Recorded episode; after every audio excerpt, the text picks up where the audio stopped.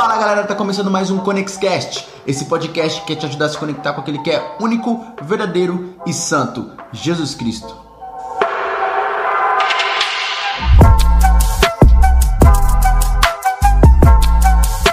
E eu tô muito feliz galera porque tá começando mais um ConexCast devocional e assim como a palavra de Deus diz, quem tem ouvidos, ouça.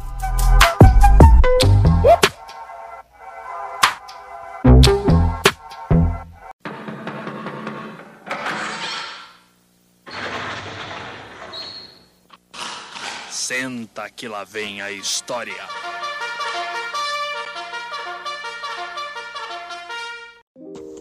Fala galera, aqui quem fala é Raíssa. Pra quem não me conhece, difícil, não vai conseguir ver meu rosto, mas eu sou de Berceba Rio Branco e eu fui convidada para esse Conex Cash para falar sobre um assunto muito questionado. Hoje nós vamos falar sobre intimidade. E para saber um pouquinho mais sobre intimidade, eu quis procurar a definição, explicar a definição de intimidade para vocês. Intimidade é relação próxima ou então amizade íntima. E eu quero trazer isso para o contexto da, do, do mundo cristão, da vida cristã, onde a maior e principal questão quando eu vejo caixa de perguntas para pastores, líderes, jovens ou coisas do tipo é a galera perguntando como ser mais íntimo de Deus é, ou, ou, como ter constâncias, coisas relacionadas à intimidade com Deus. Né? Como ler a Bíblia, como jejuar, como orar, o que fazer, como fazer. E hoje nós vamos falar sobre isso, sobre intimidade com Deus nós muitas vezes terceirizamos o nosso relacionamento com Deus e eu acho que é por isso que a principal questão da geração tem sido sobre intimidade. Porque nós estamos numa era tipo de tecnologia onde nós temos tudo de forma muito rápida, é tudo muito instantâneo. A gente manda mensagem para pessoa, tipo, ela pode estar do outro lado do mundo, mas se a gente mandar pelo WhatsApp, vai chegar para ela na hora, é instantâneo. E às vezes a gente acha que vai ser assim com Deus também, né? Que a gente vai ler a Bíblia e, puf, nossa, subiu. Aqui vai descer uma mensagem do céu que agorinha. Acabei de ler a palavra e entendi tudo. É, quando na verdade não é assim, né? Ou então, nossa, eu orei assim, falei a primeira palavra, já desceu um fogo do Espírito Santo. Pode acontecer? Pode, né? Nós temos o Deus do impossível mas não é o que acontece na maioria das vezes. E existem pessoas muito frustradas falando: como é que eu consigo intimidade com Deus? Como é que eu me aproximo de Deus? E é porque a gente tem terceirizado o nosso relacionamento com Deus. Além de querer tudo na hora, a gente tem colocado jogado a responsabilidade no colo de todo mundo. Não, isso é responsabilidade do meu líder. Né? Porque meu líder ele tem que orar por mim, ele tem que buscar por mim. Como assim? Não. A responsabilidade não é do teu líder, não é do teu pastor. A responsabilidade é somente sua. O seu relacionamento com Deus é o seu relacionamento com Deus. A sua intimidade com Deus é a sua intimidade com Deus. E ninguém e nem nada vai conseguir tomar o teu lugar nisso. Entendido isso, nós conseguimos claramente ver que não existe atalhos. Não existe atalhos para chegar e, e, ter um relacionamento com Deus e ter uma intimidade com Deus. Não existe. Não existe atalho para ter uma amizade íntima com Jesus. Falar, tipo, hum, sei lá, é, hoje eu falei oi para Jesus, então acho que amanhã ele já vai me contar o maior segredo da história quando ele volta coisa do tipo. Não existe isso. Né? O nosso relacionamento com Deus, ele, ele tem que ser gradual. Nós construímos isso. Assim como o nosso relacionamento com qualquer outra pessoa. É, você pre precisa primeiro conhecer a pessoa para você criar intimidade com ela.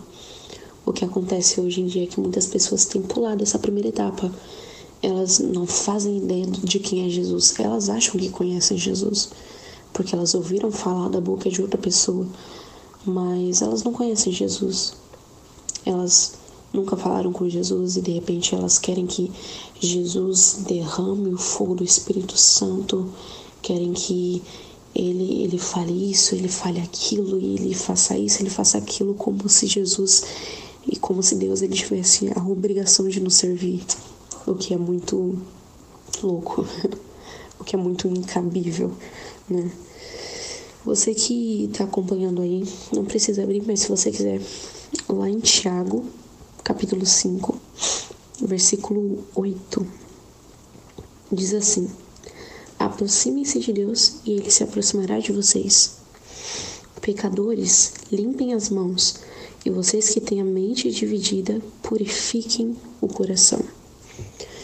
Lendo esse versículo, o Espírito Santo ele ele, ele conseguiu me fazer entender é, e eu basicamente dividi esse versículo em três partes, que é o que eu vou estar tá explicando para vocês é, sobre o assunto de intimidade.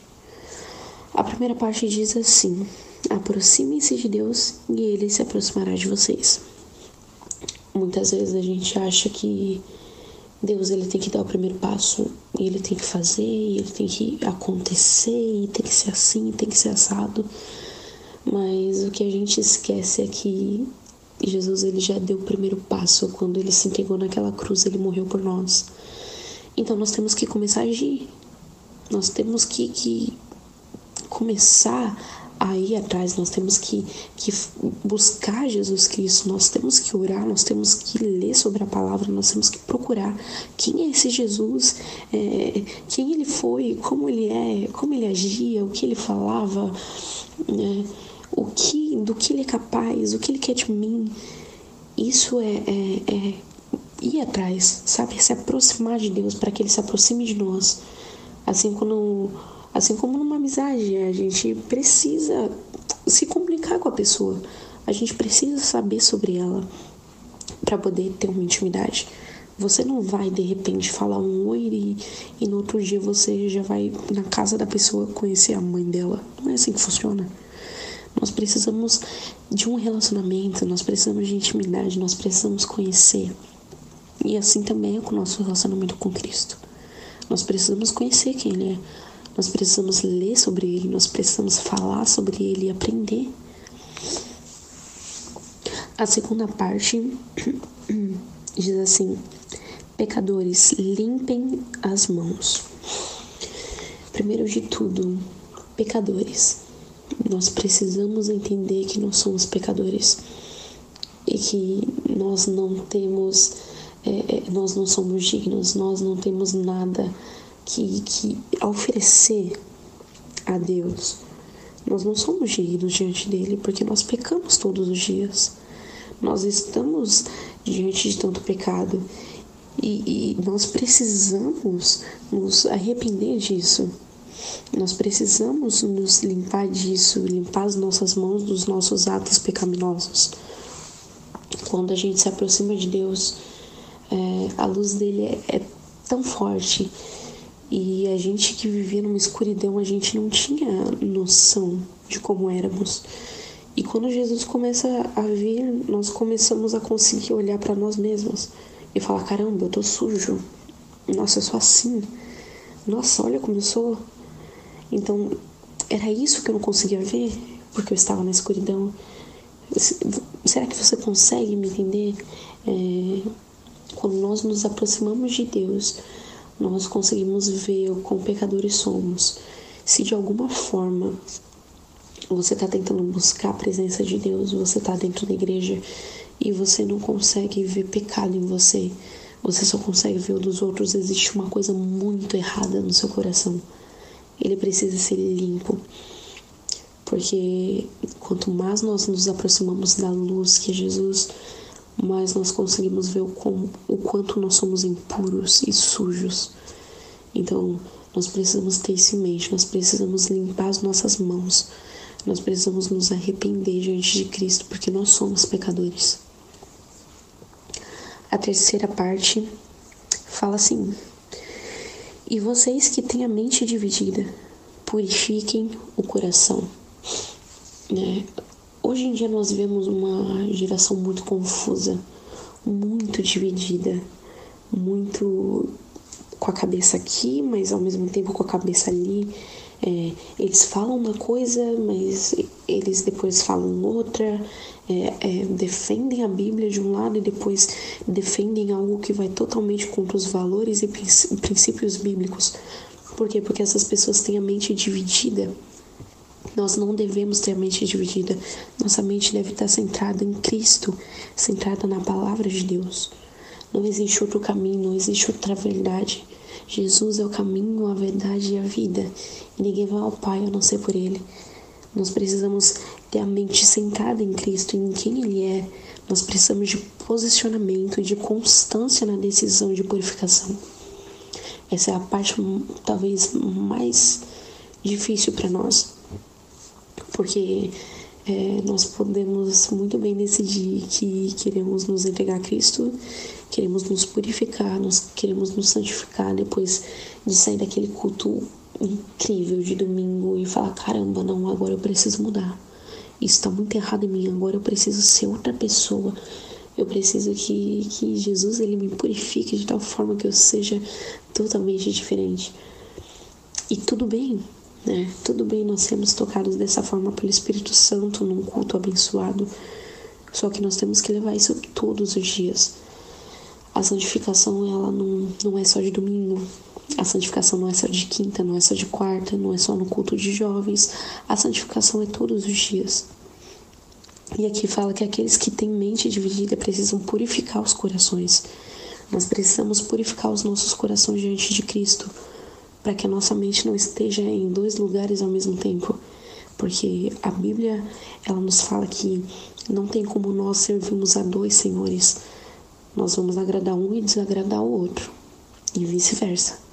Não existe como a nossa mente estar dividida e nós acreditarmos fielmente que estamos diante do Senhor acreditarmos que fielmente nós somos íntimos do nosso Deus.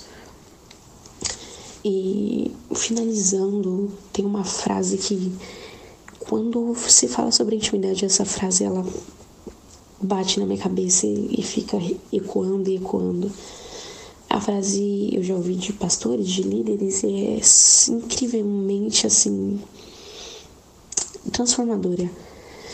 A frase é a seguinte: intimidade sem compromisso é prostituição.